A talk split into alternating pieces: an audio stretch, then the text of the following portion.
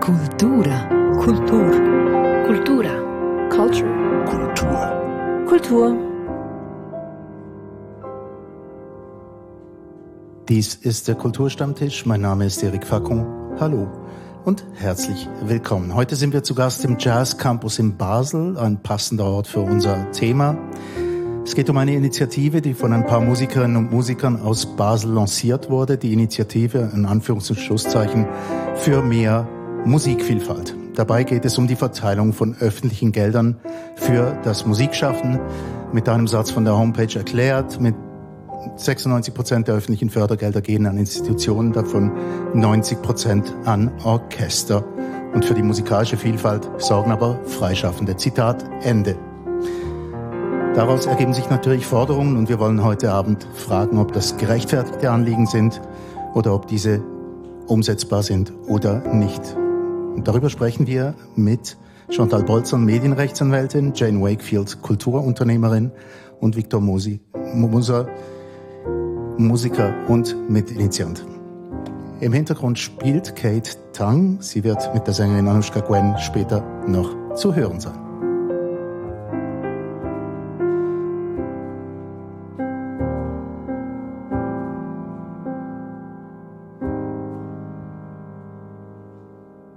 Viktor Moser. Hallo. Wir fangen bei dir an. Ich habe schon mit einem Satz von eurer Homepage angefangen, auf das Thema vorzubereiten. Trotzdem noch ganz schnell als Basis, wenn du es kurz zusammenfassen kannst, was will die Initiative genau? Hallo, herzlich willkommen. Ähm, die Initiative für mehr Musikvielfalt, die möchte eigentlich das Ungleichgewicht in der Musikförderung hier in Basel beheben und die, die, Initiative fordert, dass das Kulturfördergesetz umgesetzt wird, was es schon bereits bestehend ist. Darin stehen Sachen wie Vielfalt und Teilhabe und die sehen wir aktuell äh, noch viel zu wenig umgesetzt. Und unser Instrument, um das eben zu beheben, sind die freischaffenden Musikerinnen und Musiker und alles, was damit zusammenhängt, also seien das Clubs, Veranstalterinnen, seien das Labels, ähm, dass man da die Förderung massiv erhöht das heißt, konkret fordern wir ein Drittel des jährlichen Musikbudgets für freischaffende Musikerinnen und Musiker. Genau. Und wir als IG Musik, vielleicht noch, um das anzufügen, wir machen diese Initiative, weil wir eine grundsätzliche Debatte anstoßen wollen. Und die Initiative ist unser Instrument, das zu tun, damit sich eben alle verhalten können, die Stimmbevölkerung sich verhalten kann dazu, die Institutionen und die Freischaffenden und eben auch die Kulturförderung. Mhm. Eine lokale Initiative, aber ich schaue jetzt dich an, Jane. Ähm, Gibt es so Forderungen bei euch auch in Winterthur, wo du wohnst? Guten Abend erstmal. Ähm, also ich denke, das ist eine alte, aber deswegen nicht minder spannende Diskussion, ähm, die ganz bestimmt in allen Städten und äh, Gemeinden geführt wird, wo das Musikschaffen äh, Relevanz hat oder generell in der Kultur. Ähm, ich, es gibt keine aktuelle Initiative oder dergleichen in Winterthur, ähm, von der ich jetzt wüsste. Aber ich habe mich schon auch ein bisschen so in die Lage versetzt, was würde jetzt eine solche Initiative für mich bedeuten, wenn sie in Winterthur aufs Tapet käme. Aber dazu kommen wir dann wohl noch. Ja, ich muss natürlich gleich fragen, ja, was würde sie denn bedeuten? Also ich muss dazu sagen, ich war ja äh, jahrelang ähm, Präsidentin der Kulturlobby, also habe eigentlich die, die, die Lobby der Kultur in, in der Stadt Winterthur ähm, vertreten. Und wenn jetzt dieses Anliegen da aus der Szene raus äh, käme, hätte ich zuerst, glaube ich, mal leer geschluckt und gedacht, ah, schwierig. Was, was daran schwierig ist, ist schon mal ein Stichwort und da kommen wir sicher noch darauf zu sprechen. Aber trotzdem, wenn man es so auf dem Blatt Papier sieht, 96 Prozent hier und der Rest wird so ein bisschen abgespiesen, könnte man es kurz zusammenfassen. Ähm, ja, ein gerechtfertigtes Anliegen. Chantal? Ähm, ich habe sehr viel Verständnis für das Anliegen, ganz grundsätzlich. Ich habe, ähm, weil ich, also ich arbeite, also nicht nur als Anwältin, ich habe früher veranstaltet im lokalen äh, Musikclub in Olten, ähm, der war gefördert von der Stadt Olten. Mhm. Ähm, ich bin mit Petsy-Clubs aufgewachsen, die von verschiedenen Gemeinden und Kantonen gefördert werden, ähm, eher im Pop-Rock-Bereich. Ähm, meine Tante hat ein Abo im Opernhaus, also ich gehe regelmäßig auch in Zürich in die Oper. Also ich ähm, gehe so sehr in jede Kultur gesponsert. sehr stark gesponsert, aber ich muss auch sagen, mich hat in den letzten 15 Jahren in meinem Beruf oder auch privat in meinem Umfeld schon immer wieder erstaunt, einfach wie groß der Unterschied ist. Ähm, einerseits in den Fördergeldern, die fließen. Also das ist ähm, eben jetzt im, im Kanton Zürich oder Bern, es geht sehr viel in Klassik und Schauspiel und sehr wenig in andere Bereiche. Ähm, und gleichzeitig ähm, ist es da auch so, dass die die, man kann es schlecht vergleichen, weil da werden Institutionen gefördert, sehr oft in der Klassik, also wirklich ein Haus mit, mit Angestellten. Ähm, in anderen Sparten ist viel mehr Projektförderung da. Es, ist, ähm, es gibt dann gewisse Leistungsaufträge im, im Jugendbereich. Es ist schwer, ähm, einander gegenüberzustellen, aber es ist schon so, ich finde, es ist eine sehr, ein sehr krasses Ungleichgewicht und ich finde es wichtig, mal die Diskussion zu führen, egal wohin sie dann geht. Ich weiß auch nicht, was am Ende gerecht ist, aber ich finde, die Diskussion ist eine wichtige Diskussion, ja. Mhm. Also kann man diese Förderpraxen überhaupt vergleichen, ist, ist die Frage, die sich mir stellt. Klar, aber ob das Anliegen berechtigt ist oder nicht, entscheiden ja schlussendlich dann eben die Stimmbürgerinnen und Stimmbürger, oder? Mhm. Aber ich denke halt, wenn wir leben in so einer diversen Gesellschaft, die Stadt explodiert vor Vielfalt und das wird aber nicht abgebildet. Wir sind allein in Basel, gibt es über 50 Prozent Migrantinnen und Migranten. Ähm, das heißt, das sind eben soziale Backgrounds, ganz andere kulturelle Bildungen, die nicht abgebildet werden in der Musikförderung hier. Und deswegen stellt sich für uns eigentlich die Frage nach, nach der Gerechtfertigung nicht wirklich, sondern eben eher nach der Machbarkeit. Mhm. Also vielleicht kann man es überspitzt sagen, dass dass eigentlich die Vielfalt der Stadt finanziert eine Monokultur. Mhm. Also über die Machbarkeit möchte ich natürlich schon noch sprechen, später, Absolut. aber vertagen wir das mal einen kurzen Moment noch. Ja, ja Chantal, du wolltest. Ähm, ich ich habe ähm, mir ist ein, ein Satz, durch, also ein, ein Punkt gerade durch den Kopf gefangen wegen der Diversität in der Stadt, die ähm, dann nicht wiedergespiegelt wird bei den Sparten. Aber das eine ist ja überhaupt, welche Sparte finanziere ich? Äh, das andere ist aber auch in den ähm, hochsubventionierten Häusern, wer sitzt da und wer entscheidet. Und das ist ja auch nicht besonders divers. Also das heißt, für mich ist es oft nicht mal eine Frage, wohin fließt Geld und weshalb, sondern auch, welche Menschen sitzen überhaupt in all diesen Institutionen. Das ist eine, die hat nicht mit dem Geld zu tun, sondern damit, wen setze ich in Machtpositionen, wen setze ich in, in Fördergremien, in Jurys, ähm, in die Technik, in die, in die Orchester zum Beispiel, auf die Bühnen. Ähm, und das hat für mich auch wieder mit Repräsentation zu tun. Also das Geld ist ein wichtiges Thema, aber das andere ist auch einfach, ähm, ist es okay in einem hochgeförderten ähm, einer hochgeförderten Institution in einer sehr diversen Stadt nur weiße ältere Menschen sitzen zu haben, zum Beispiel. Das wäre eine andere Diskussion, die nicht am Geld hängt, aber die auch geführt werden müsste. Aber wenn ich kein Geld habe, kann ich natürlich auch keine Chefposition besetzen. ja, es ist eine Frage der Nachwuchsförderung. Also wie du, wie du Le Leute integrierst in eine Institution und abholst. Und natürlich kannst du nicht einfach von heute auf morgen eine vorgesetzte Person irgendwo hinsetzen.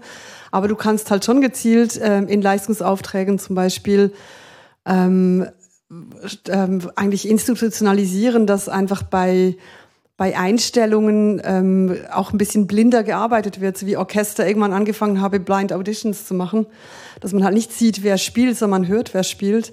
Und das ist etwas, was sich auch wieder durch ähm, auch, auch in anderen Rollen in hochsubventionierten Häusern machen lässt. Und ich finde, die Diversitätsdiskussion ist für mich eine finanzielle.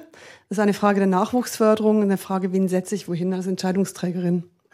Ich finde auch diese, eben diese Forderung nach Diversität, Pluralität oder Vielfalt oder was da alles mitspielt, ähm, absolut berechtigt und auch eine wichtige Debatte. Aber vielleicht auch, um an mein vorheriges Votum anzuschließen, warum ich ähm, finde, oh, äh, schwierig, weil wenn du in der Position, und ich schließe dann nachher mit einer Frage zu diesem Thema an, wenn du in einer Position, wie ich damals in Winterthur, bist, die versucht eigentlich die Kultur zu vereinen und zusammenzuhalten und mit der Kultur gegen das Außen, nennen wir es jetzt mal so, ähm, für die Kultur einzustehen, äh, dann ist so der erste Gedanke, oh, ähm, spaltet uns das nicht ähm, gegeneinander auf? Und das wäre jetzt so meine Frage, was ihr euch dazu ähm, für Gedanken gemacht habt oder wie ihr dem begegnet, diesem Vorwurf, der sicher auch schon ähm, das ist nicht das erste Mal, gekommen ist. Hören, genau.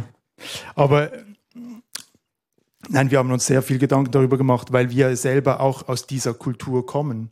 Es ist ja nicht so, dass wir jetzt als Fremdkörper hier ähm, in das Gärtchen eintreten und einfach mal einen Rundumschlag machen, sondern wir haben einfach festgestellt im Prozess dies, die, der Findung dieses Initiativtextes, dass eigentlich so, wie wir ihn jetzt formuliert haben, wir haben ja auch zwei Vernehmlassungen öffentlich gemacht und mit den ganzen Rückmeldungen, auch mit Expertinnen, wo wir gesprochen haben, haben wir gemerkt, wenn wir einfach prinzipiell eine Erhöhung fordern, dann gibt es keine Grundsatzdiskussion.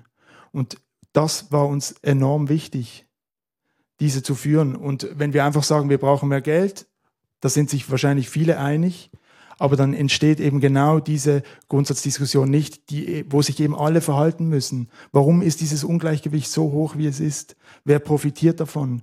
Wie will man das ändern? Und wenn sich eben alle einklinken müssen, dann sehe, sehen wir gute Chancen, dass das ein, eine Kulturausbauinitiative wird. Also wenn ich sage, wenn, wenn eine, eine, wenn die Institutionen sich einklinken mit uns zusammen, diese Initiative ist eine Chance für die Institution, das passiert jetzt schon, auch zu erklären, wie tolle Arbeit sie auch machen. Aber wir müssen, glaube ich, auch ein bisschen wegkommen von denen, die schon haben und dürfen die nicht vergessen, die eben noch praktisch nichts haben. Hier in Basel ist es wirklich enorm extrem und, und die Diskussion ein bisschen dahin lenken, weil wir haben eine grobe, ähm, eine grobe Analyse gemacht, wie viele Freischaffende im, im Musikbereich gibt es in Basel und wir sind auf 800 gekommen und das ist nicht, wir sind noch lange nicht bei allen. Und diese sind einfach nicht sichtbar. Und wenn ich kein Geld bekomme, wenn ich mich nicht bewerben kann, dann bin ich eben auch nicht sichtbar. Und deswegen ist auch die Initiative so, wie sie ist, dass sich eben alle dazu verhalten müssen. Also zum Geld kommen wir dann sicher ja. noch bei dem Teil, um es geht, wie kann man denn das überhaupt umsetzen. Mich würde noch etwas interessieren, das Stichwort Diversität ist gegeben. Und du hast interessanterweise, Chantal, dann plötzlich mal so ganz nebenbei noch das Publikum erwähnt. Hm? Und ich glaube, dort müsste man ja auch für mehr Diversität sorgen. Nur wie macht man das? Das ist auf der Angebotsseite. Woher kommt denn eigentlich diese, diese Förderpraxis, die wir jetzt sehen an ganz vielen Orten, dass einfach großer Teil dorthin fließt? Woher halt hinfließt, nämlich klassische Musik. Woher kommt die? Wie sind wir dort angekommen? Also ich glaube, das ist historisch gewachsen. Also vor, ich weiß nicht, 100, 150 Jahren haben sich die größeren Gemeinden äh, Stadttheater, Volkstheater geleistet. Ähm, das war nie für ein großes, breites Publikum, sondern für, für das Bürgertum eigentlich angelegt. Ähm, es gab dann noch andere Initiativen für, also quasi ähm, eben Volkstheater wie die Volksbühne in Berlin. Aber das, ähm, das ist eigentlich so bürgerlich gewachsen und mit ähm, bürgerlichem Programm. Und äh, das sind Institutionen, die eben dann auch ähm, Angestellte haben. Also wo, wo eine, eine ganze, also neben der, also die Entscheidungsträger sind Menschen, die tendenziell aus dem Bürgertum kommen und deswegen die Kultur, die sie kennen, fördern. Und das hat sich so über, über 100 Jahre entwickelt. Und es ist auch Kultur, die von Schulen gefördert wird. Also ich lese Max Frisch und dann gehe ich in den Theater schauen. Ähm, das, das passt so ähm, ist so aus einem Guss eigentlich. Und ich glaube, das ist so historisch gewachsen. Es gab auch immer diese Unterscheidung von der U- und der E-Musik, also alles andere, also was nicht Klassik ist. Ähm, oder oft auch noch ähm, gewisse Formen von Jazz ist einfach Unterhaltung und da wird so ein bisschen drauf hinabgeschaut und das ist ja dann populär und kommerziell und die brauchen dann auch keine Förderung, weil die, da verdient man ja schon genug Geld. Also Bildung und, und, und auch ein gewisses didaktisches Moment müsste genau, dann schon dabei sein. Genau, ich gehört, gehört auch noch rein und ich glaube, da hat man dann eben Bildung oder Hochkultur versus Populärkultur, Kommerz. Das ist so diese diese die können für sich selbst sorgen, die in der populären Populär Musik ist. Genau, genau, damit muss man einfach gnadenlos aufräumen. Also das ist, weil wenn etwas kommerziell funktioniert, dann brauche ich keine Subventionen. Mhm. Das liegt ja in der Sache. Mhm. Das liegt auf der Hand, ja, tatsächlich. Also Und, ich behaupte es ja nicht, aber es ist, ja. es ist offensichtlich eine Idee, die in ganz vielen Köpfen vorherrscht, oder? Und darum diese Förderpraxis. Das ist vielleicht auch ein Traum und ein, ein Mythos, den man gerne, gerne bedient, auch vielleicht als Popband. aber die Realität sieht einfach anders aus. Ja, ich glaube, also nicht die, mal die Popband kommt auf die Idee heutzutage. Nö. Die Realität sieht ja auch ähm, an anderen Orten anders aus. Ich meine, der Schweizer Käse wird mit ganz viel Geld gefördert, obwohl das ja ein kommerzielles Produkt ist eigentlich. Es ist ein Lebensmittel, aber wir bezahlen ganz viel Geld für den Export äh, von Käse. Mhm. Ähm, und bei der Musik. Ja, und was steht dahinter? Warum exportiert man Schweizer Käse zum Beispiel? Was weiß ich? Wegen den Löchern, weil es leichter ist vielleicht. Gute Lobbyarbeit, würde ich sagen. Nein, man exportiert den Käse aus Prestigegründen, weil es ihn gibt. Oder? Und ich glaube, etwas müssen wir hier auch ansprechen. Oder? Kultur als, als Prestige, als Standortvorteil. Das ist natürlich auch historisch gewachsen. Ja, wie genau, wollt ihr? Prestige glaub, und Standort, sorry. Nee, aber ich wollte gerade sagen, dass mit dem Standortvorteil, ähm, Prestige gilt traditionell tatsächlich für ein Opernhaus, ein großes Theater mit Ballett und so weiter, in Lausanne mit dem Béjart Ballett. Aber dass ähm, Städte ähm, auch extrem Aufschwung erlebt haben an Lebensqualität und an Tourismus, die sie anziehen, auch wegen eben nicht der sogenannten Hochkultur, sondern weil es Clubs gibt. Also gerade Zürich, das äh, in den 80ern einfach tot war und dann in den 90ern diesen Aufschwung erlebt hat. Zürich ist sexy geworden, nicht wegen dem Opernhaus, sondern weil ganz viel am Anfang illegale Clubkultur da stattgefunden hat. Konzerte, Punkkonzerte, House, äh, Techno und so weiter. Und das hat dann auch den als Ergänzung, das ging halt Hand in Hand. Das ist, ich finde, das eine ohne das andere geht nicht. Insofern finde ich, ist eben auch für einen Standort nicht nur ähm, die Hochkultur sogenannte wichtig, sondern alles andere auch. Ja, unbedingt, würde ich auch unterschreiben. Also jetzt in äh, unserer Heimat, in Winterthur. Äh, aber ich glaube, das ist auch schon angekommen, schon ein Stück weit, oder diese so fest angekommen, dass es auch schon wieder äh, die kritische Haltung dazu gibt, oder wie fest man da seine äh, Seele verkaufen kann oder wo die Grenzen liegen. Ähm, und ich persönlich damals jetzt von den Musikfestwochen her, wo ich lange Jahre gearbeitet hatte, das war ganz klar äh, Winterthur lebt von den Musikfestwochen, von diesen zwölf Tagen. Und das ist ja, ja Populärkultur. Hm, par excellence. Par excellence. Aber oui. bei wem ist das genau angekommen, dieser Gedanke? Also jetzt eben in der Standardförderung im Tourismus in der Stadt, diese Wertigkeit, jetzt zumindest für, die, für den kleinen Kosmos äh, hm. Winterthur Musikfestwochen Clubs, die würde ich sagen, die hat sich manifestiert. Ist das bei der Politik auch angekommen? Also ich wollte schon immer fragen, wie, wie, wie macht ihr das jemandem klar, der vielleicht jetzt irgendwie nicht so den direkten Bezug hat zur Kultur, aber trotzdem in der Politik eine gewisse Rolle spielt? Victor, wie, wie, wie, wie, wie verargumentiert man das? Ja, also es ist, äh, gibt eigentlich verschiedene Argumente. Das eine ist, dass, dass ich natürlich oder wir das Gefühl haben, dass Kultur immer aus der Bevölkerung herauskommt. Das ist nicht etwas, was, was äh, der Staat verordnet, sondern das macht die Bevölkerung. Und die Bevölkerung zahlt auch die öffentliche Kultur. Und deswegen muss man eigentlich fragen, okay, wie sind die Bedürfnisse? Sind diese Bedürfnisse, die wir als Bevölkerung haben, die sind individuell. Die einen gehen ins Sinfonieorchester, die anderen gehen in den Club und alles ist im Prinzip gleichberechtigt. Weil es gibt keine gültigen Kriterien für Qualität in dem Moment. Und wenn ich das den Leuten auf der Straße erzählt habe beim Unterschriften sammeln, es gab niemand, der nicht unterschrieben hat. Mhm. Aber die, die das Geld verwalten? Verwalten? Ja, die das Geld verwalten, nämlich die Politik. Ja, ich glaube, da braucht es vielleicht noch ein, ein Wegstück zu machen, aber eine ähm, Diversitätsforscherin, die wir eben auch kontaktiert haben, hat uns ganz klar gesagt, Vielfalt heißt mehr Geld oder teilen. Diversität heißt mehr Geld oder teilen. Und in Basel rechnen sie aktuell mit 350 Millionen Steuerüberschuss. Das heißt, das, was wir hier fordern an Geld, dieser Drittel, das, das, ist, das ist nicht so viel Geld. Und wenn man sagt, man ist eine Musikstadt, dann muss man eben auch in diese Musikstadt äh, investieren. Brauchst du denn eigentlich, ja, Jane? ich finde die, wenn du sagst, nicht so viel Geld, die, die Zahlen jetzt absolut, wenn man jetzt so ein bisschen mal den Hut von der Gegenseite auf hat, dann äh, würde, wahrscheinlich, würde wahrscheinlich da schon äh, gesagt werden, das ist viel Geld. Und da stelle ich mir so die Frage, ähm, wie gäbe es auch so ein, also sagen wir, in der Kultur haben wir oft so den, den Weg gewählt oder den Weg gewählt oder äh, gute Erfahrungen gemacht, wenn wir so Schritt für Schritt sukzessive unseren Terrain erkämpft haben.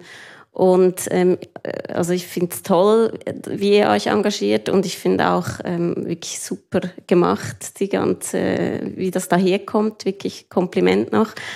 Aber wenn ich das so lese mit einem kritischen Blick, dann kommt es mir so vor, als hätte man zehn Schritte auf einmal gemacht. Also als hätte man neun Schritte übersprungen und wollte gerade so aufs Ganze gehen. Und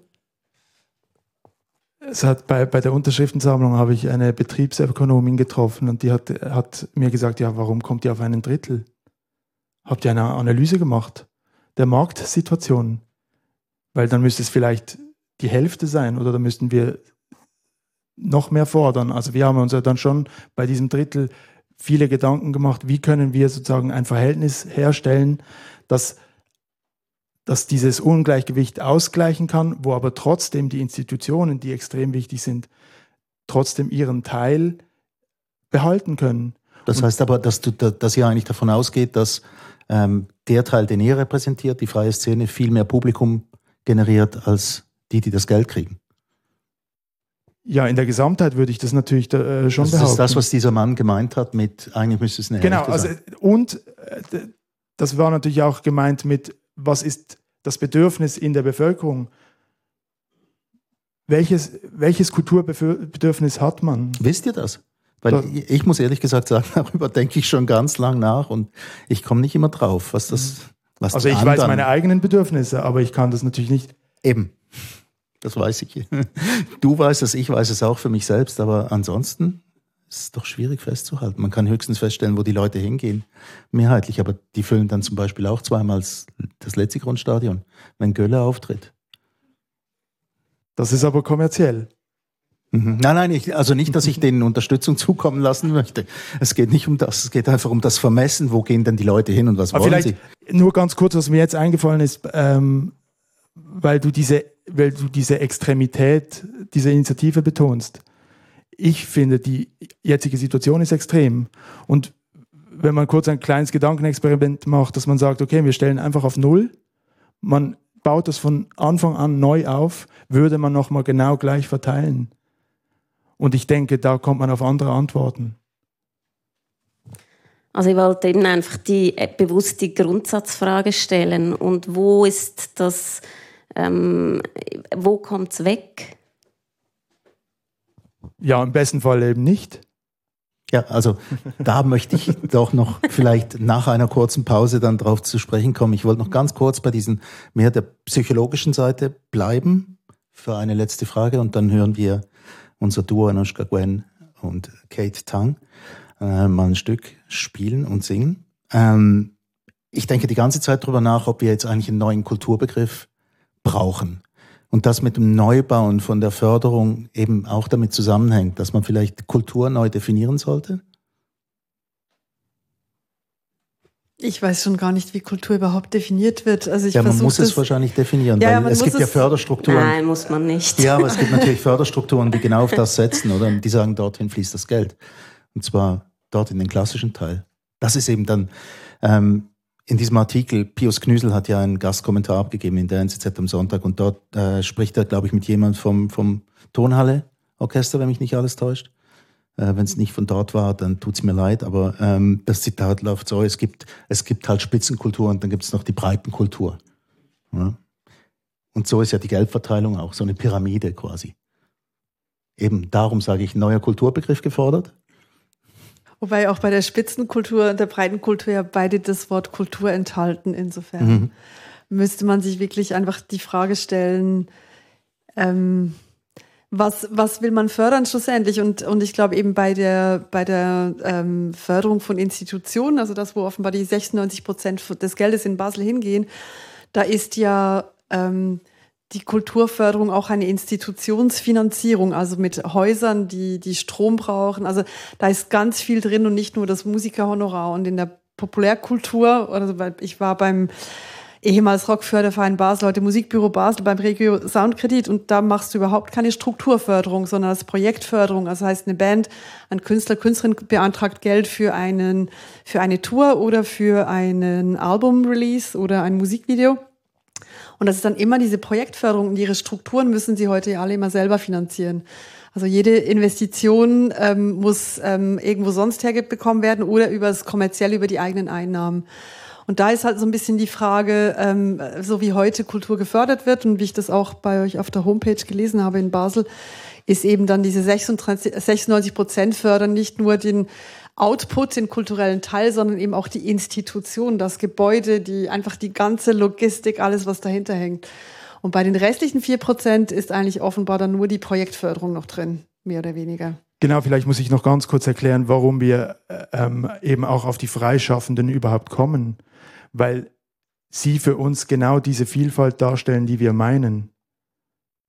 Weil Vielfalt bedeutet nicht viele verschiedene Orchester. Mhm.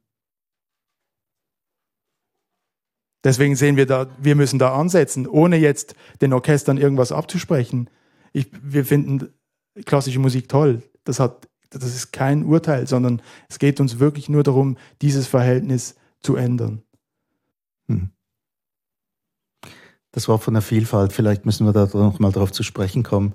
Jedenfalls äh, die Deutlichkeit und die Direktheit der Initiative hat euch ja immerhin diesen Titel angebracht in der NZZ am Sonntag als Winkelriede der freien Szene. Ähm, wir machen jetzt eine kurze Pause und hören uns ein Stück an von Anushka Gwen und Kate Tang.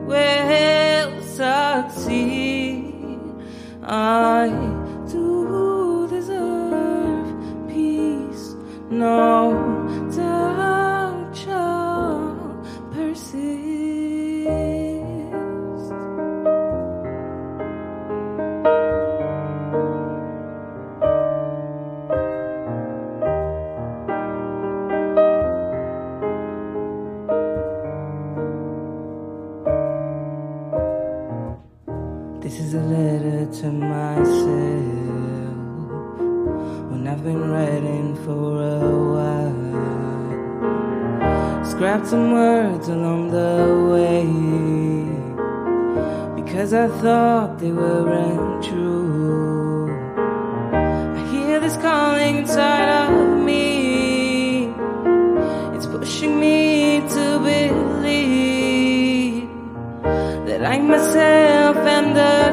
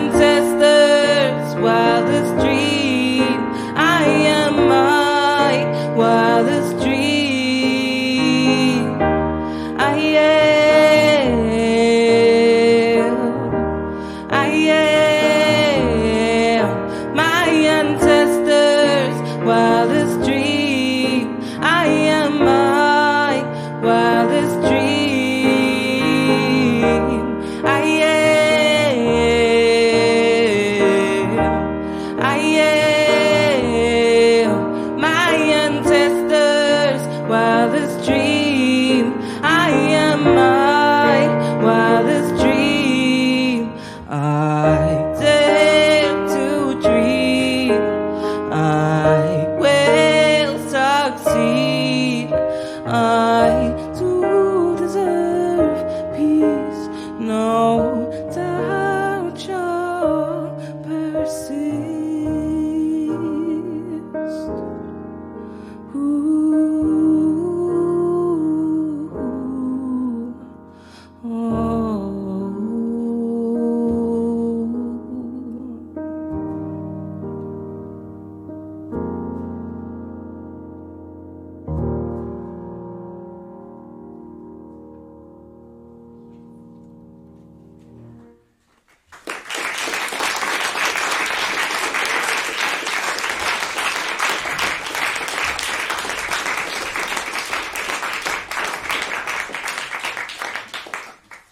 Anushka Gwen und Kate Tang im Kulturstammtisch. Wir hören ganz am Schluss dann nochmal ein Stück oder auch sogar zwei von den beiden.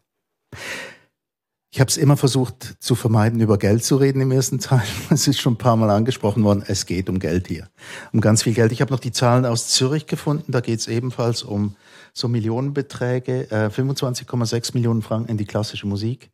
Alle anderen Stile von Jazz bis Elektronika 2,4 Millionen Schweizer Franken. Tatsächlich ein, ähm, ein gewisses Ungleichgewicht, wenn man so will. Ein ziemlich deutliches sogar. Ähm, ja, vorhin wurde es schon mal angesprochen. Wie soll denn das jetzt laufen? Äh, man, verteilt, äh, man, man verteilt die Gelder neu. Wie soll denn das gehen? Am besten mit einer Erhöhung, würde ich meinen. Das wäre Also die glaube, einfachste Lösung. Eben, sowieso, Basel könnte sich das leisten. Ähm, und wenn die Politik einsieht, dass es mehr Mittel braucht, dann, äh, also Sie haben ja dieses Kulturfördergesetz, ist ja nicht von uns gemacht, sondern das ist existent. Mhm. Und wenn man die Ziele, die, die man sich da gesteckt hat im Kulturfördergesetz, erreichen möchte, dann muss eine Erhöhung drin liegen. Mhm. Glauben wir ganz fest. Aber Aber was steht denn dort drin, was diese Erhöhung rechtfertigen würde? Also einfach. kulturelle Vielfalt und Teilhabe. Mhm. dass ich das fördern möchte. Genau, aber vielleicht, also diese. Also ich spiele jetzt einfach den Teufelsadvokaten. Wieso? Nein, nein, das ist. also das, wieso dann mehr ja Geld? Da. Wozu mehr Geld? Ja, wieso dann mehr Geld? Also ich habe die Absicht verstehe ich Ja. und ich spiele jetzt den Teufelsadvokaten. Ich sage Mhm. einfach, ja. Ja, und jetzt wieso denn? Findet das denn nicht statt bis jetzt? Das findet, das findet marginalst statt.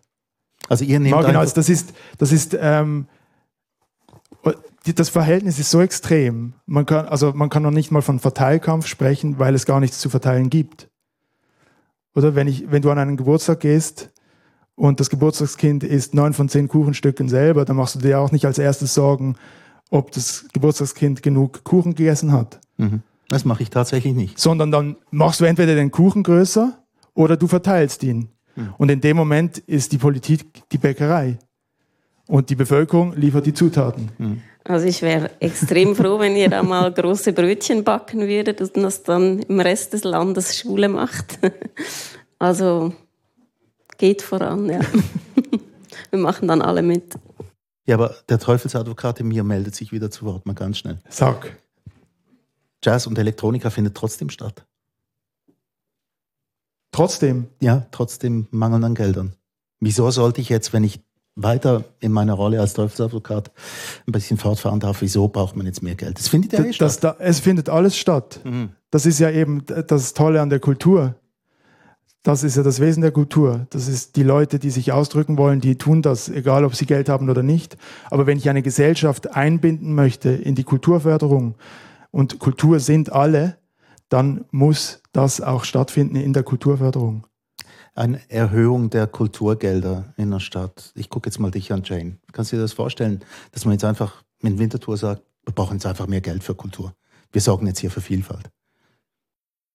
Also wenn du mich fragst, ob ich mir vorstellen kann, mehr Geld für die Kultur zu haben und zu Äh, verteilen, nein, das ja, war, nicht genau, das war nicht genau die Frage. Ich habe einen Teil des Satzes weggelassen, leider. Nein, äh, ob Genau. du dir vorstellen kannst, wie die Leute dann reagieren drauf im Parlament.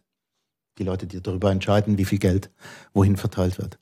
Ja, ich ähm, kann es mir nicht nur vorstellen, sondern ich habe es oft ähm, an der eigenen Haut erlebt. Eben, wir haben gerade jetzt in Winterthur oder auch früher, als ich beim Dachverband der Musikclubs und Festivals ähm, gearbeitet oder wie man sagen will, lobbyiert habe, auch oft erlebt, diesen Kampf, äh, muss man fast sagen, um die Gelder. Und äh, ja, wir kennen alle die Diskussionen. Also es wäre jetzt müßig, da die, die Zitate der Gegenseite ähm, oder diese Haltungen zu rezitieren. Ich ich finde es gut und ich habe große Sympathien, dass man diese Debatten aufwirft. Ähm, ich denke einfach, dieses, diesen Dialog ähm, in der Szene selbst, auch gegenüber beispielsweise den, den anderen Sparten, also eben wenn man von Vielfalt spricht, ähm, er redet jetzt einfach äh, über die Musik, auch gegenüber den anderen Sparten, gegenüber mhm. den Institu Theater, Institutionen, so ja, finde ich wichtig. Und ähm, auch diese, ein bisschen klingt ja durch, diese, ähm, sagen wir mal, Trägheit der Institutionen versus die Dynamik der freien Szene. Ähm, diese Diskussion hat natürlich auch viel Konfliktpotenzial, weil die, diese ja, zugegebenermaßen zum Teil ein bisschen behäbige äh, Institution, institutionalisierte Kultur, sagen wir auch Hochkultur, die braucht es ja, also das ist ja ein Hand in Hand. Also diese Bühnen, diese Plattformen braucht die freie Szene, um auch vorwärts zu kommen. Es ist ja eigentlich so mehr ein Miteinander, das man auch äh, fördern sollte und diesen Weg gemeinsam gehen. Das wäre so ein bisschen so das Anliegen das ich immer versuche zu verfolgen in diesen Diskussionen. Und ich weiß nicht, wie, wie ihr da so den Dialog führt innerhalb der Kultur und mit den Institutionen, dass das nicht so ein Gegeneinander wird, jetzt gerade im Hinblick auf diese kommende Abstimmung. Ja, also wir sind von Anfang an auf alle direkt zugegangen, weil uns extrem wichtig, weil wir bedienen dieses Narrativ des Kulturkampfs überhaupt nicht. Das ist, das ist uns selber zuwider. Und da ist es vielleicht eher interessant, wer denn das bedient überhaupt. Sind das vielleicht die, die etwas zu verlieren haben, die, die Angst haben, ihre Privilegien zu verlieren? Wir machen das nicht. Wir suchen den Dialog, weil wir eben das Gefühl haben, dass Basel-Stadt, das ist so eine kulturaffine Stadt. Sie hat finanzielle Möglichkeiten wie kaum eine andere Stadt. Wir haben zwar das höchste pro Kopf, die größte pro Kopf Ausgabe für Kultur, wahrscheinlich weltweit. Aber in der Musik gibt es da noch ganz viel Spielraum, weil da ist zum Beispiel Lausanne besser als wir. Mhm. Wir haben einen Städtevergleich gemacht. Okay. Ähm, trotzdem, bei Janes Votum klingt etwas an, nämlich die Schwierigkeit, dass wahrscheinlich die Politik nicht gerade sofort auf die Idee kommt, mehr Geld für die Kultur auszugeben. Du grinst neben mir, Chantal. Ja, äh, äh ja ich, weil ich all diese Herausforderungen sehe. Ich glaube, ich denke es doch mal von der anderen Seite an. Ähm, die, deswegen komme ich noch mal eben bei der, ähm, die so offenbar 96 Prozent des Geldes, die gehen an Häuser mit angestellten Menschen. Und dann gibt es eben die freie Szene, die eben auch alles Freiberufler sind. Das sind selbstständig, selbstständig Erwerbende. Ähm, und da ist man so ein bisschen eigentlich am gleichen Punkt wie das Kleingewerbe sonst, also der Friseursalon oder irgendwer, der halt mit viel, viel Herzblut sagt, ich, ähm, ich habe einen Beruf und ich will damit Geld verdienen. Und da ist man eigentlich so ein bisschen bei der Frage, ähm, wenn ich mich mit hoher Qualität und viel Professionalität richtig hineingebe und das auch eine gewisse Resonanz findet, ohne jetzt im kommerziellen Sinn ein breites, ein riesiges Publikum anzuziehen, dann müsste es eigentlich äh, möglich sein, davon einen angemessenen Lebensunterhalt zu finanzieren, wenn die Gesellschaft ja sagt, im Musikförderungsgesetz, wir möchten eine diverse Kultur. Also man kann es eigentlich so andenken. Und wenn du, wenn du dann sagst, ähm, man will aber auch nicht, dass die Orchestermusiker dann am Ende am Hungertuch nagen, dann kann man da wohl kaum was wegnehmen, dann muss man die anderen erhöhen. Aber es ist am Ende wirklich so ein bisschen die Frage, bin ich, wird Kultur schaffen auch als Beruf akzeptiert in der Gesellschaft? Ähm, sieht man das als eben nicht nur ein, ich meine es nicht despektierlich, mich selber zu verwirklichen, sondern es ist ein Beruf und dieser Beruf macht nicht nur mir selber Freude vielleicht, sondern bringt der Gesellschaft etwas. Und ich glaube, erst wenn du dies übersetzen kannst bei den Entscheidungsträgern, kommt auch an, weshalb es interessant sein kann, mehr Geld auszugeben. Mhm. Wenn es denn überhaupt da Das ist. ist das, was ich vorhin gemeint habe mit neuen Kulturbegriff in den Leuten, in den Köpfen einpflanzen, dass das vielleicht der Gesellschaft auch Genau, aber das muss eben, aber deswegen muss sozusagen die Kultur ähm, sozusagen das Elitäre auch abstreifen wollen, aktiv. Oder? Und das macht st- ein Stück weit diese Initiative aus, dass wir eben die Leute direkt fragen, was meint ihr? Fühlt ihr euch mitgemeint? Seid ihr repräsentiert? Seid ihr Teil von dieser Kultur? Findet ihr statt? Hm. Oder? Aber jetzt kann man ja zum Beispiel auch ein Opernhaus nie betreten und es trotzdem gut finden, dass es das gibt. Absolut. Eben. Das, das, da spricht überhaupt nichts dagegen. Es gibt einfach noch, nicht nur Kultur im Opernhaus. Mhm. Aber ich komme da vielleicht, wenn, ich, wenn wir wieder bei den geförderten Institutionen sind, wieder zurück zum Thema Diversität, was dann eben auch wieder das Geld rechtfertigen kann. Ähm, ich finde es zum Beispiel schon spannend, dass auch in, in Städten, die ähm, kulturell und sozial und religiös extrem durchmischt sind. Es gibt Weihnachtskonzerte, aber es fällt keinem einmal ein ähm, Konzert zum muslimischen Fastenbrechen zu machen. Und ähm, da kann man vielleicht noch ein bisschen andere Musiker, Musikerinnen dazu holen, damit es dann nicht irgendwie das Bach, die Bach-Sonate ist. Aber es gibt auch in anderen Kulturen klassische Musik. Es gibt andere religiöse Feste, die alle in unserem Umfeld stattfinden, die aber dann in diesen hochsubventionierten Häusern nicht stattfinden. Und das ist eben für mich auch noch eine Frage, wenn man sagt, man will diverse Kultur, ist es für mich nicht nur die Frage, wohin fließt das Geld, an welche Personen, sondern ich komme zurück auch darauf, wenn ich ein Schauspielhaus, ein Opernhaus habe, finden dann da auch Dinge statt, die nicht nur eine ganz bestimmte kleine Gruppe interessieren, sondern die auch Hochkultur sind, die aber mit der anderen Lebensrealität in der Stadt was zu tun hat. Und das ist eine inhaltliche Diskussion. Es ist wieder die Diskussion mit, wen hat man mit an Bord intern, wen holt man ins Publikum. Das gehört für mich halt auch zusammen. Das ist für mich auch ein Teil der Diskussion, wenn es darum geht zu sagen, ich habe in der Stadt Basel ein Musikförder- oder Kulturfördergesetz, ähm, das mir vorschreibt, ähm, zu Recht, ähm, man soll Diversität und Vielfalt leben. Zurück zum lieben Geld, wenn ihr nichts dagegen habt. Ähm, Diversität finde ich, finde ich ein wichtiges Thema. Ich glaube, das könnte abendfüllend sein, was man da, wo, wo es die Löcher überall gibt. Aber zurück zum Geld. Wollen wir mal ein bisschen weg von dem Konjunktiv. Am besten wäre, man würde die Kulturgelder erhöhen und kommen wir zurück zum vielleicht wahrscheinlicheren Moment. Es bleibt bei der gleichen Summe. Wie habt ihr euch das gedacht, dass die Umverteilung stattfindet? Wenn, wenn ihr mehr kriegt, also wenn jetzt die freie Szene mehr kriegt, dann muss man das notwendigerweise wo wegnehmen. Wenn wir davon ausgehen, dass jetzt die Kulturgelder nicht erhöht werden. Ganz einfache Umverteilung. Äh, ja, ganz einfach, ganz schwierig. Mhm, eben, also Oder? um das Aber- geht es euch ja nicht, das weiß ich schon. genau, aber, es ist, also die Freischaffenden, die haben auch Familien, die sie ernähren müssen. ich, ja, Und deswegen, wir stehen ein für unser Anliegen. Mhm.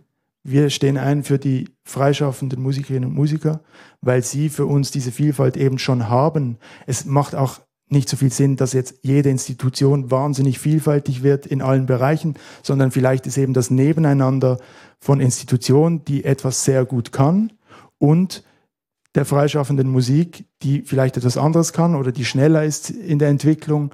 Das braucht es eben beides. Ja, da bin ich voll einverstanden. Und weil, weil wir sozusagen diese Gewichtung nicht machen und weil wir sagen, es ist nötig, dass man investiert in diesen Teil, weil es da einfach wirklich viel zu wenig gibt, muss ich in dem Moment sagen, dann trifft da auf einige vielleicht eine Realität, wie wir sie schon kennen. mhm. Nämlich, dass man sich das Geld über Sponsoring einholen soll, muss, oder dass man eben daneben noch arbeitet, zwei Tage in einem Café. Zur sozialen Sicherheit ähm, frage ich mich, ob der einzige Weg oder ob man diese Diskussion eben nur auf dem, sagen wir mal, dem Level der Fördertöpfe führen muss oder ob das eben auch in andere Bereiche reinspielt. Und ich denke, da diese Diskussion ist ja eigentlich eine nationale Diskussion, die, die soziale Sicherheit. Und äh, eben würde ich jetzt ein bisschen kritisch schauen, ist das das vordergründige Thema, dass man über die Fördertöpfe regeln muss oder diskutieren. Aber sicher ein Weg, diese Debatte auch wieder äh, ins Feld zu führen. Zum Zweiten, zum Thema Geld, ähm, finde ich die, also wenn ich höre eben die 96 zu 4 äh, Prozent, dann ja, fliegen alle Sympathien darüber und man denkt, ja klar, also das ist ja krass, das kann nicht sein. Ähm, trotzdem schwingt da bei mir noch so eine Befürchtung mit, weil diese sagen wir mal, diese ähm, Debatte, die da ausgelöst wird, oder dieser, du hast gesagt, eben, ihr bedient nicht das Narrativ eigentlich des Verteilkampfs oder wollt das nicht bedienen und trotzdem, äh, man kann es ja nicht wegdiskutieren. Äh, das wird eine Folge sein dieser, äh, ja, dieser Verteilkampf oder die Diskussion darum. Und Wenn die Gelder schwingt- nicht erhöht werden, dann schon. Genau, genau. Und ja, ich vielleicht, vielleicht bin ich da Kulturpessimistin, wenn ich jetzt da mal davon ausgehe, dass das jetzt nicht gerade so ähm, da zack 30 Millionen vom Himmel fliegen. Aber Es sind auch ähm, nicht 30 Millionen und das ist vielleicht einfach eine Schweizer Eigenart, dass man sich mehr Sorgen macht um die, die schon haben, wie um die, die eben nichts haben. Ja, nee, nee, nein, ich mache mir jetzt nicht Sorgen um die, die schon haben. Also ich fand das Bild mit dem Kuchen super. Also das, ja, die, nach neun Stück, da muss man sich keine Sorgen mehr machen. Nein, ich mache mir eigentlich nicht Sorgen um die, die schon haben, sondern um äh, die Gesamtheit der Kultur, ähm, eigentlich so im Gegensatz zu äh, allen restlichen äh, Gemeinwohlbereichen und, und so weiter, die auch Geld brauchen wenn man diese, diese Förderung der institutionalisierten Kultur, die hat natürlich auch so eine gewisse Planungssicherheit und eine Nachhaltigkeit, wenn wir beispielsweise an Subventionsverträge denken äh, versus Projektförderung, da, da, das ja, hat eine gewisse Sicherheitsaspekte drin. Und je mehr von diesem ganzen Kuchen äh, in den, sagen wir jetzt mal, lapidar unsichereren Bereich der freien Szene geht, desto mehr mache ich mir Sorgen, dass wir um das gesamte äh, mehr kämpfen müssen, weil es äh, nicht mehr so institutionalisiert ist, dass dieses Geld überhaupt in die Kultur fließt, jetzt egal wohin. Ja, das genau, aber wir sehen ja in unserer Initiative eben eine groß, große Chance, dass man sich, dass man als Kulturschaffende sich eben erklären muss, ein Stück weit. Warum braucht es uns? Oder das ist ja Teil der öffentlichen Diskussion. Man kann zeigen, wie gut man arbeitet. Und man muss es eben auch zeigen. Man muss sich erklären, man muss sich einer Bevölkerungsschicht öffnen, die man sonst vielleicht nicht erreicht. Ja, also, Also auf der Straße, wir hatten Den- keine Probleme, unser Anliegen zu erklären. ja, ja, das denke ich, aber eben den Abnutzungskampf und die Selbstausbeutung, die kennen wir ja schon. Also ich, diesen Weg, uns da noch mehr ins Fegefeuer begeben, das wäre jetzt nicht meine erste Intention. So. Nein, da- das ist, also klar, wir sind schon im Fegefeuer und ähm, fühlen uns da auch ganz wohl. Ähm, aber das heißt nicht, Das spürt man, das ist äh, schön, wirklich mega schön. aber ähm, eben wir wollen zusammen eigentlich mit den Institutionen im Fegefeuer sein. Und da, aber das sind eben alle in der Pflicht. Und gelingt das? Also ich bin ja nicht aus Basel. Gelingt Ja, im jetzt? Moment im ist es Moment? sozusagen, sind wir, die, die Kontakt suchen. Aber es wird natürlich, wir haben jetzt dieses politische Instrument, diese Initiative und das erzeugt ja auch eine gewisse Dringlichkeit. Und dann hat man viele Leute, die unterschrieben haben in kürzester Zeit. Das erzeugt auch in der Politik eine gewisse Dringlichkeit. Und wir sind da auch über Parteigrenzen hinweg, stoßen wir auf offene Ohren. Wir haben in, äh, in Winterthur, als wir in kurzer Zeit ein, zwei Initiativen von der Kulturseite lancierten, haben wir so einen großen Artikel äh, gegen uns, der gegen uns geschrieben wurde, wo einer äh, geschrieben hat, politisch rechts außen, ähm, die kriegen den Hals nicht voll. Und äh, das ist so ein Hashtag, den wir, den wir äh, uns in den internen äh, Chatgruppen in der Kulturlobby äh, seit dann eigentlich wöchentlich bei Themen und Artikeln äh, in den Medien zugeschickt haben. Und das kam mir natürlich dann auch äh, subito in den Sinn, weil jetzt ist ja noch nicht lange her, äh, ist die Trinkgeldinitiative ähm, also sehr erfolgreich und äh, mega toll. Also ich hoffe, dass sich, äh, falls jemand aus dem Rest der Schweiz hier zuhört, dass sich da alle eine dicke Scheibe in Basel abschneiden und nach diesem Vorbild äh, losziehen. Und das ist jetzt gefühlt äh, in der Außenwahrnehmung noch nicht so lange her. Und jetzt kommt das nächste. Und dann äh, kommt mir gerade Hashtag, die kriegen den Hals nicht voll. Was sagt ihr denn dazu? Also Oder wie geht ihr mit dieser Timeline um, die ja doch dann speziell, also ja, Also wir haben natürlich selber auch noch nicht so viele Initiativen gemacht. Ähm, das heißt, wir haben uns da, ähm, wir sind einfach reingesprungen, weil die Thematik uns drängt. Und nochmal eben wegen sozialer Sicherheit. Also äh, 2021 Swiss Culture Social hat eine Studie gemacht, dass über 67 Prozent der selbstständig erwerbenden Kulturschaffenden ähm, verdienen unter 40.000 Franken im Jahr. Und wenn ich dann höre, die kriegen den Hals nicht voll, sie arbeiten aber 45 Stunden die Woche, dann muss ich wie dieses Weltbild vielleicht so belassen.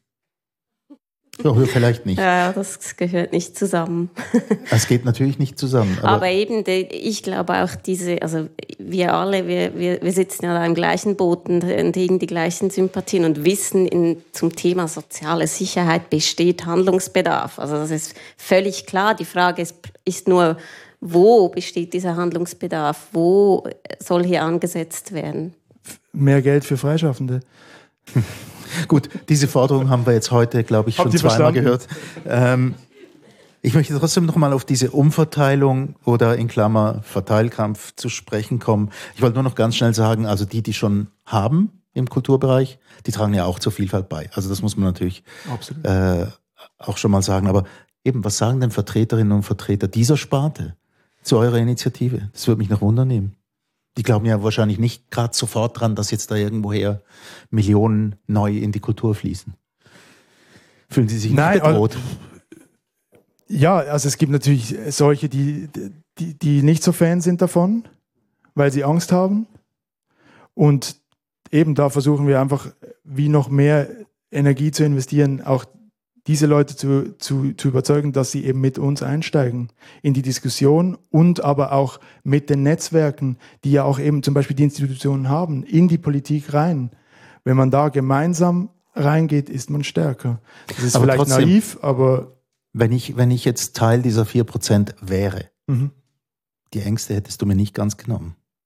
Trotz allem nicht. Aber die kann ich dir auch nicht nehmen, Hm. weil du hast auch nicht meine Ängste. Hm. Nein, die habe ich nicht. Das stimmt. Also wenn ich jetzt ein Teil dieser 4% wäre. Aber ich verstehe es, auf was du raus willst. Aber trotzdem, ich glaube, dort ist auch mit eine Schwierigkeit, das erklären zu können, weil ja, Aber wem? Also weil- eben auf der Straße bei der Unterschriftensammlung wird das war für uns war das ein Realitätscheck, weil Ja, eben Kulturthema und so. Aber es war erstaunlich. Mhm. Und das sage ich nicht aus äh, Promotion-Zwecken, sondern es gab sehr viele Leute, die eingestiegen sind, selbstständig gesammelt haben in ihrem Umfeld, weil sie gesagt haben, ja, finden wir gut. Und da ist nicht, da war nicht Abbau, von Abbau die Rede, sondern da ist, war von Kultur die Rede. Aber ich glaube, die Schwierigkeit ist ja schon, also wenn ich mir vorstelle, ich gehöre zu den 94 Prozent und ich gehöre zu, das heißt für mich, wenn ich da arbeite, gehöre ich zu den ganz wenigen Menschen im Kulturbetrieb, die einen soliden Lebensunterhalt verdienen mit Kultur, aber immer noch nicht den Saus und Braus leben. Also wir sprechen ja da nicht von Großverdienern, sondern auch die Leute, die in der Technik angestellt sind, die als Orchester, Musikerinnen im Teil im Ensemble und so weiter sind, die leben ja nicht den Saus und Braus, sondern die haben eigentlich gerade so den Lebensstandard, den man sich ähm, mit einer guten Ausbildung und einem äh, festangestellten Job eigentlich überhaupt mal leisten kann. Und das heißt, ähm, für diese Menschen bedeutet es ja, wenn das Haus weniger Geld bekommt, dann landen sie je nachdem auch plötzlich im Prekariat. Also das heißt, das, und ich glaube, deswegen ist diese, also wenn ich von dieser Seite her angucke, wenn, wenn ähm, fände ich das, glaube ich, schon eine relativ stressige Vorstellung, weil ich mir, ähm, das hat für mich ähm, existenzielle Konsequenzen. Und, ähm, und deswegen, also sehe ich so ein bisschen die Herausforderung, das Anliegen hat bei mir sehr viele Sympathien, aber ich, ich ähm, sehe einfach auch schon zu sehr, dass die Menschen im Kulturbetrieb, die ein sogenannt bequemes Leben führen können, weil sie genug Geld verdienen, immer noch eigentlich jetzt eben nicht den Saus und Braus leben, sondern einfach so gerade so gut bequem durchkommen. Also die haben auch nicht unbedingt dann die neun Stück von einer Riesentorte, sondern die haben einfach die zwei Brötchen und nicht die halbe Schrippe oder so. Genau, und da fordern wir einfach auch ein bisschen einen Blickwechsel, dass man eben die sieht, die nichts haben. Und das ähm, scheint uns eigentlich die viel. Du hast ja auch nicht zuerst Mitleid mit den armen Männern, wenn man gleich äh, fordert, mit all diesen armen Männern, die plötzlich nicht mehr äh, die Chefpositionen besetzen, oder? Nö, Was findest du jetzt wichtiger? Was ist dir wichtiger? ähm, am Ende möchte ich, dass die, ähm, dass man ähm, dazu gewinnen kann und es die anderen zu sehr verlieren. Und die Frage deswegen und mir Genau, aber wenn die Angst Nein, so groß ist zu verlieren, dann verliert man. Aber wenn die Freude daran zu gewinnen da ist und man gemeinsam gewinnen kann, Aber dann das- besteht die Möglichkeit, dass man gewinnt. Das äh, völlig klar. Also was ich deswegen sage ich ja, ich bin ich bin ja bei dir. Die Frage ist einfach nur, wie kannst du jemanden, der ja eben ähm, nicht super privilegiert lebt, ähm, vielleicht im Vergleich zum Freischaffenden definitiv, aber einfach objektiv gesehen nicht. Wie kannst du dem nicht die Angst komplett nehmen, aber wie kannst du ähm, den möglichen Gewinn aufzeigen. Und dann sind wir bei der ähm, Emanzipations- oder Gleichstellungsdiskussion. Da muss ich ja, also mache ich jetzt auch schon seit irgendwie ähm, Jahrzehnten, auch ein bisschen aufzuzeigen, dass man ähm, auch gewinnen kann, auch wenn man bestimmte Positionen zum Beispiel nicht mehr inne hat. Also das ist die Übersetzungsarbeit, aber trotzdem ist es einfach realistisch. Ähm, gegenüber gibt's Verlustängste und jede Veränderung, selbst positive Veränderungen, ähm, lösen ja Ängste aus, sehr oft. Nicht immer, aber sehr oft. Und ähm, die Frage ist aber einfach, ähm, und ich, da hänge ich ein bisschen bei dem ein, was Jane vorher auch gesagt hat. Ich glaube, der Punkt ist ja nicht, äh, sind nicht in erster Linie für mich die individuellen Akteure, sondern es ist das Außen, außerhalb der Kultur. Und das heißt einfach, Kultur ist neben Bildung ähm, und, und andere Aspekte der Teilhabe immer der erste Ort, wo gespart wird. Immer. Ähm, Rüstungsbudget wird hochgejagt, Kultur wird gespart. Und das heißt einfach, ich finde, die Herausforderung ist es, ähm, wenn wir vom Geld sprechen, ähm, es so hinzubekommen, dass man sich nicht gegenseitig eben dann kannibalisiert, so, Ende, so dass du am Ende nur Verlierer hast und Verliererinnen, sondern dass eben trotzdem Vielleicht gibt es eine Umverteilung und ein paar werden, also es gibt immer Menschen, Menschen, die nicht glücklich sind mit einem Ergebnis und andere, die sehr happy sind. Aber ähm, das Ziel wäre ja am Ende, dass du ähm, einen guten Ausgleich machen kannst. Und ich sage es nochmal, im Ergebnis bin ich völlig, also bin ich auch der Meinung, ähm, freie Kultur braucht mehr Geld. Man muss sich fragen, wohin geht das Geld? Eben macht man auch Strukturförderung, weg von nur Projektförderung. Da gibt es noch ganz andere Diskussionen. Ähm, wo macht man Anschubfinanzierung? Aber ich glaube einfach, die, die, die Gefahr, die besteht, ist tatsächlich, oder die man gucken muss, äh, zu verhindern, ist, dass ähm, man einfach gegeneinander ausgespielt wird und am Ende hat keiner mehr Geld, weil eben die kriegen ja den Hals eh nicht voll, dann geben wir es irgend sonst wohin, zum Fußball. Also mehr, mehr glückliche Menschen in der Kulturszene ganz allgemein sollte das Ziel sein. Aber ich sage es jetzt nur ganz lapidar, also wenn es sozusagen auf der einen Seite ein bisschen weniger gibt und auf der anderen Seite mehr, dann sage ich, dann werdet freischaffend. Ja, es funktioniert ja nur bedingt, weil ich komme nochmal damit, der 94 Prozent finanzieren ja auch Institutionen mit Logistik und Technik und Das ist, Miete. das ist absolut klar. Ähm, Deswegen hinkt der Vergleich ein bisschen, aber, Aber ich, ich verwehre mich gegen, gegen diese Diskussion. Trotzdem muss, ich muss, weil man immer nur die sieht, die schon haben. Dann, ähm, um vielleicht da einzuhaken beim Geld, weil ich wäre sehr dafür, dass mehr Geld in die Kultur geht. Ich wäre, ähm, ich habe schon ein paar Mal gesagt, ich finde das Anliegen ja auch spannend. Was mich einfach immer wieder umgetrieben hat, ist tatsächlich, dass ähm, auch sogenannte kommerzielle Kultur, das, äh, das Stichwort kam am Anfang des Abends, aber wenn ich mir überlege, wie viel zum Beispiel, ich glaube, der Moment äh, erfolgreichste, also finanziell weiß ich nicht, aber publikumsmäßig erfolgreichste Basler Musikexports sind Seal and Ardor, weil die sind weltweit am Touren. Und die haben immer wieder Fördergelder vom Musikverein Basel bekommen. Und ähm, das sind kleine Beträge, die die bekommen haben. Ich kenne die Beträge. Das sind lächerliche Beträge, wenn ich sie dann vergleiche mit, mit ähm, was dann eben sonst so verteilt wird. Und da hat man ja offensichtlich, also mit viel Herzblut der beteiligten Personen und so weiter, logisch. Aber da hat man sehr offenbar geschafft, eben so eine Anschubfinanzierung zu leisten, ähm, die geht. Und da stelle ich mir schon ganz oft die Frage. Es geht ja nicht nur darum, eben Millionenbeträge dann wieder auf gleich wenig Akteure zu verteilen. So im Endeffekt kannst du, je nachdem, wenn du das, Geld, das Geld geschickt einsetzt, ähm, auch sehr viel mehr Wirkung erzielen.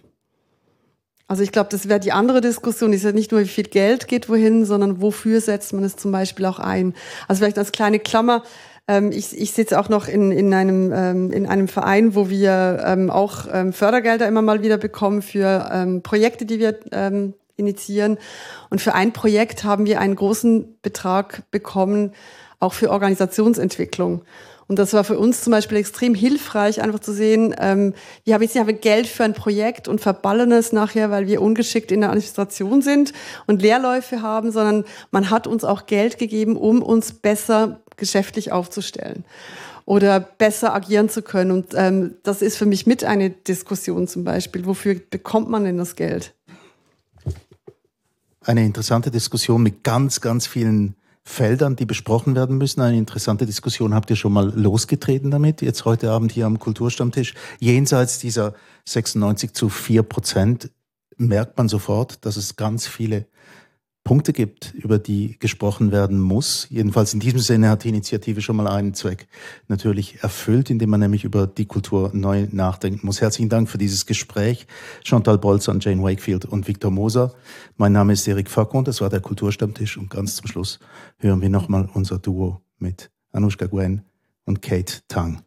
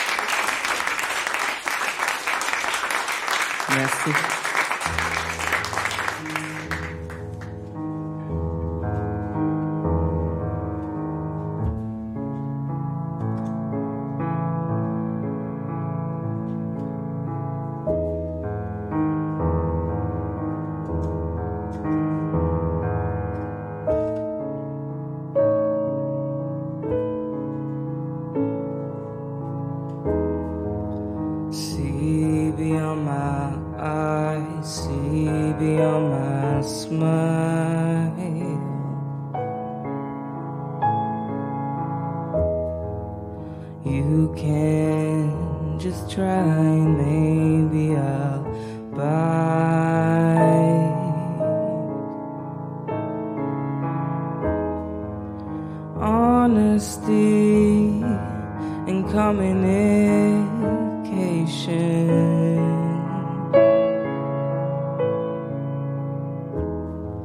The two things that will bring the action.